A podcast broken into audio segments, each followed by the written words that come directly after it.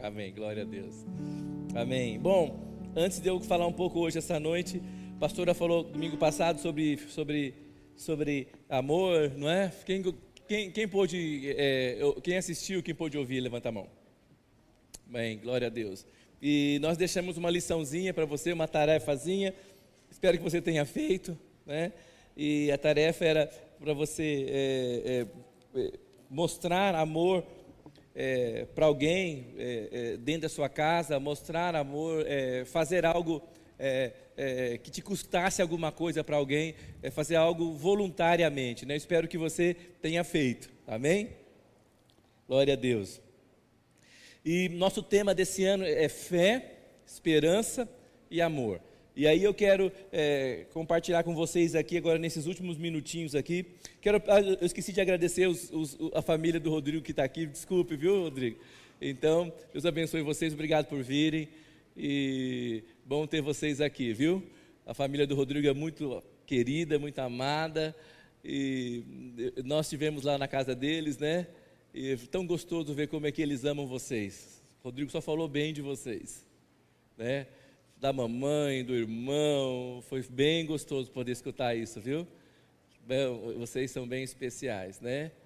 E a gente esquece também, né, que o Wagner é tio, né? né? Meninão, parece irmão, né, Wagner? A gente esquece que é tio, né?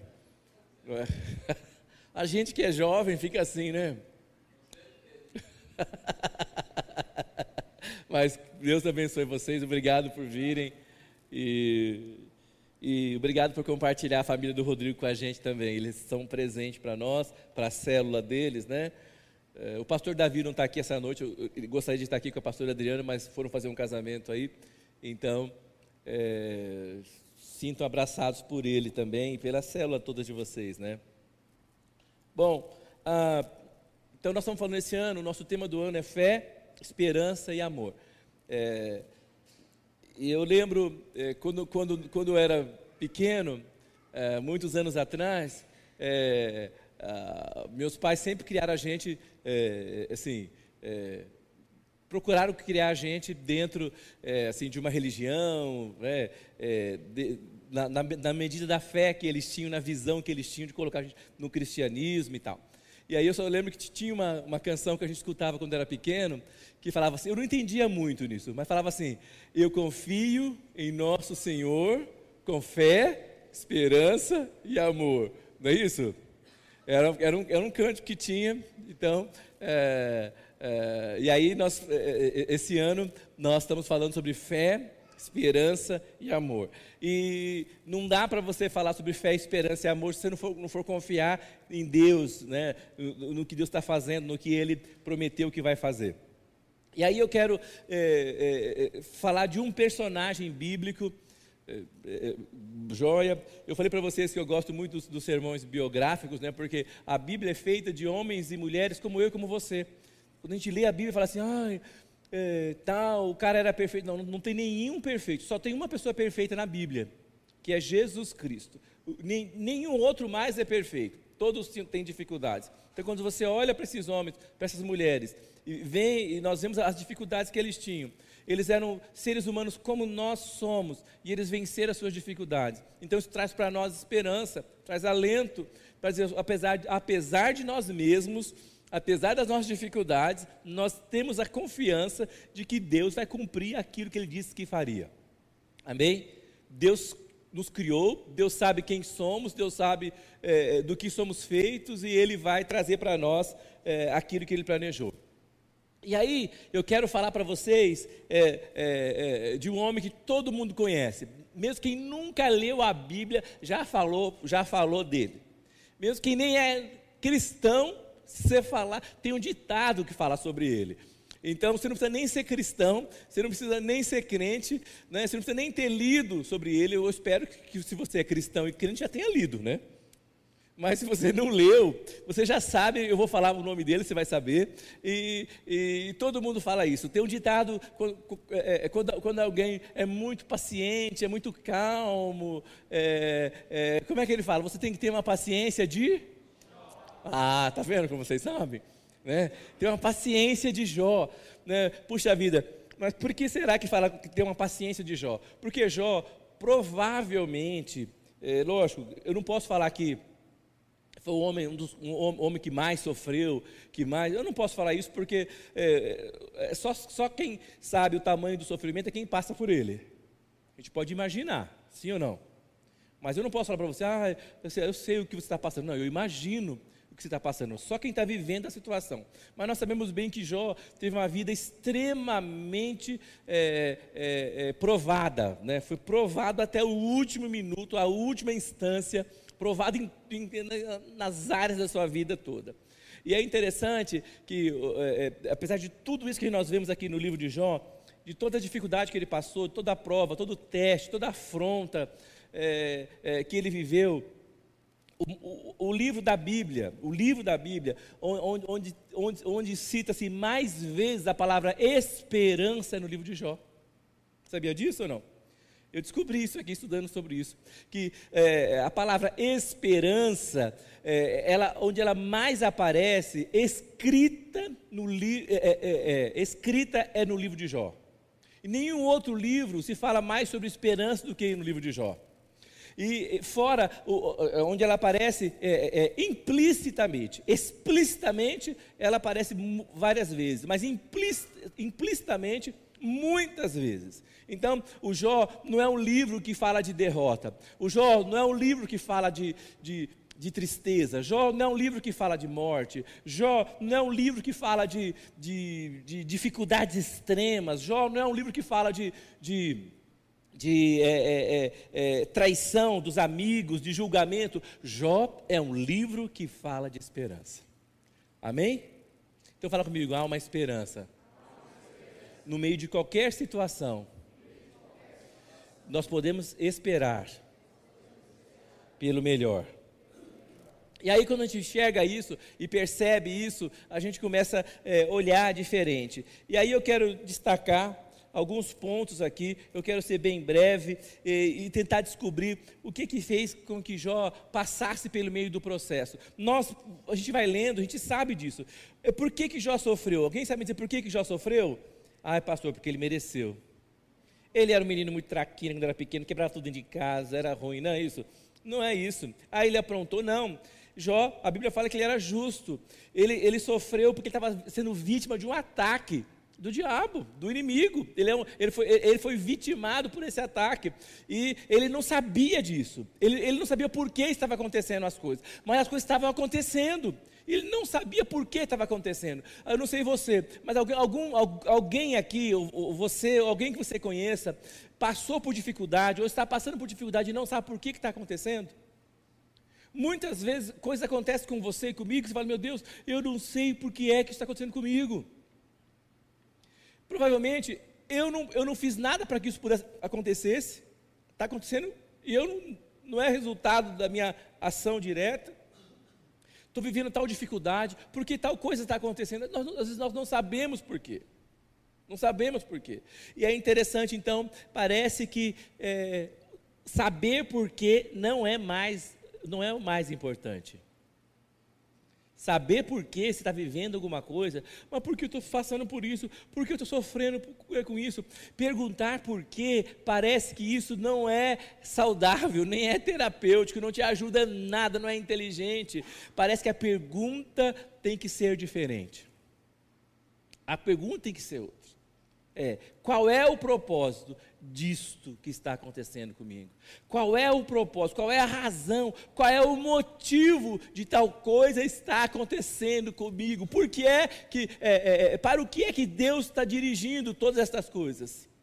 Então a gente, fica, precisa experimentar isso e viver isso e poder é, é, entender melhor isso. Então eu vou ler só algumas coisas, provavelmente você já deve ter lido é, sobre Jó e fala que ele era, primeira coisa, ele era extremamente rico. Começou rico. Ele era bem sucedido. Ele era admirado pelas pessoas. Ele tinha, além de ser rico, tem muitas posses, tinha filhos, filhas, empregados. Então Jó era alguém é, bem sucedido e respeitado pelas pessoas. Né? Mas por que, por que, que tudo isso acontecia com ele? Porque ele temia a Deus.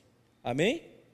É o resultado de que ele temia a Deus. Eu não vou ler é, é, é, tudo isso, mas eu quero ler a conversa que o inimigo de, de, de Jó tem com Deus. Então está em Jó capítulo 1, versículo 6 em diante. Jó 1, 6 em diante, que fala o seguinte: Num dia em que os filhos de Deus vieram apresentar-se perante o Senhor, veio também Satanás entre eles.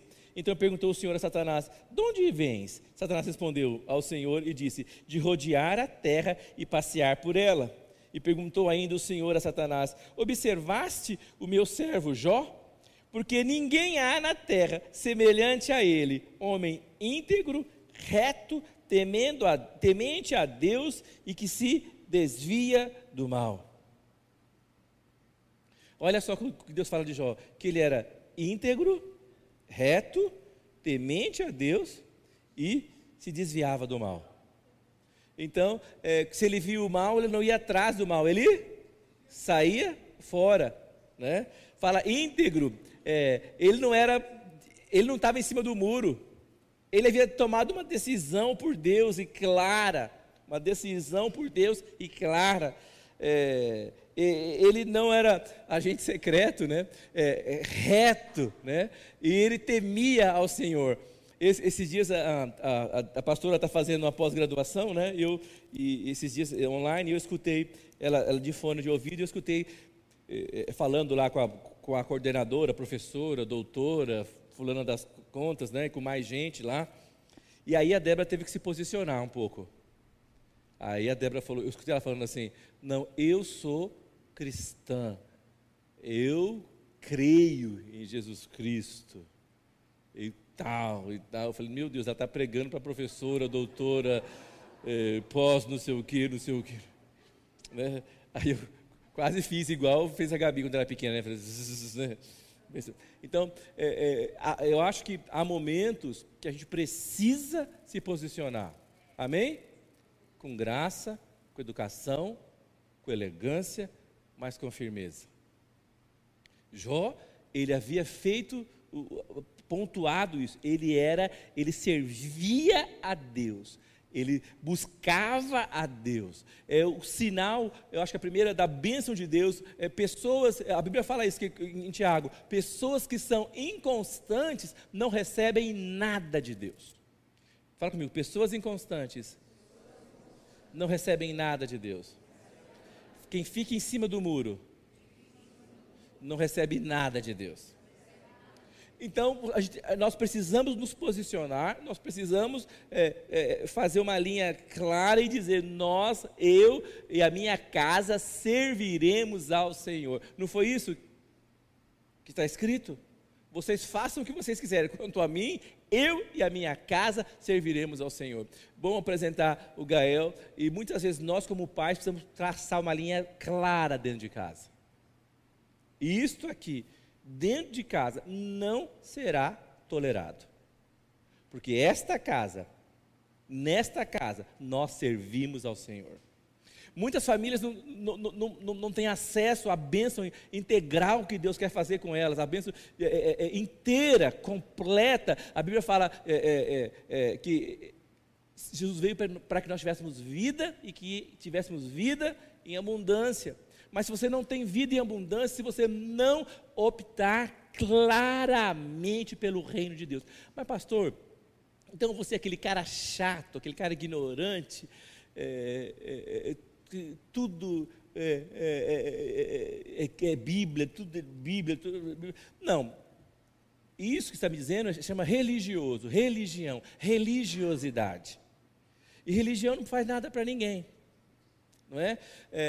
a palavra latim, latina para religião é religare, que quer dizer religar, conectar. Mas, gente, homem nenhum consegue conectar ninguém a, a coisa alguma. Quem nos conecta com Deus é Jesus.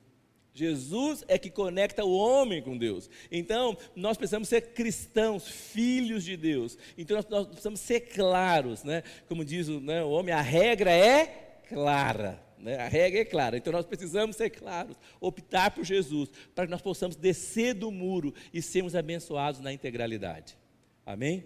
Nós precisamos ter coragem de ser um povo que fala a palavra de Deus, que vive a palavra de Deus, que aceita a palavra de Deus. E é interessante isso, quando nós lemos no Novo Testamento, o, povo ia se convertendo, a igreja ia, ia, crescendo, e eles iam caindo na graça do povo.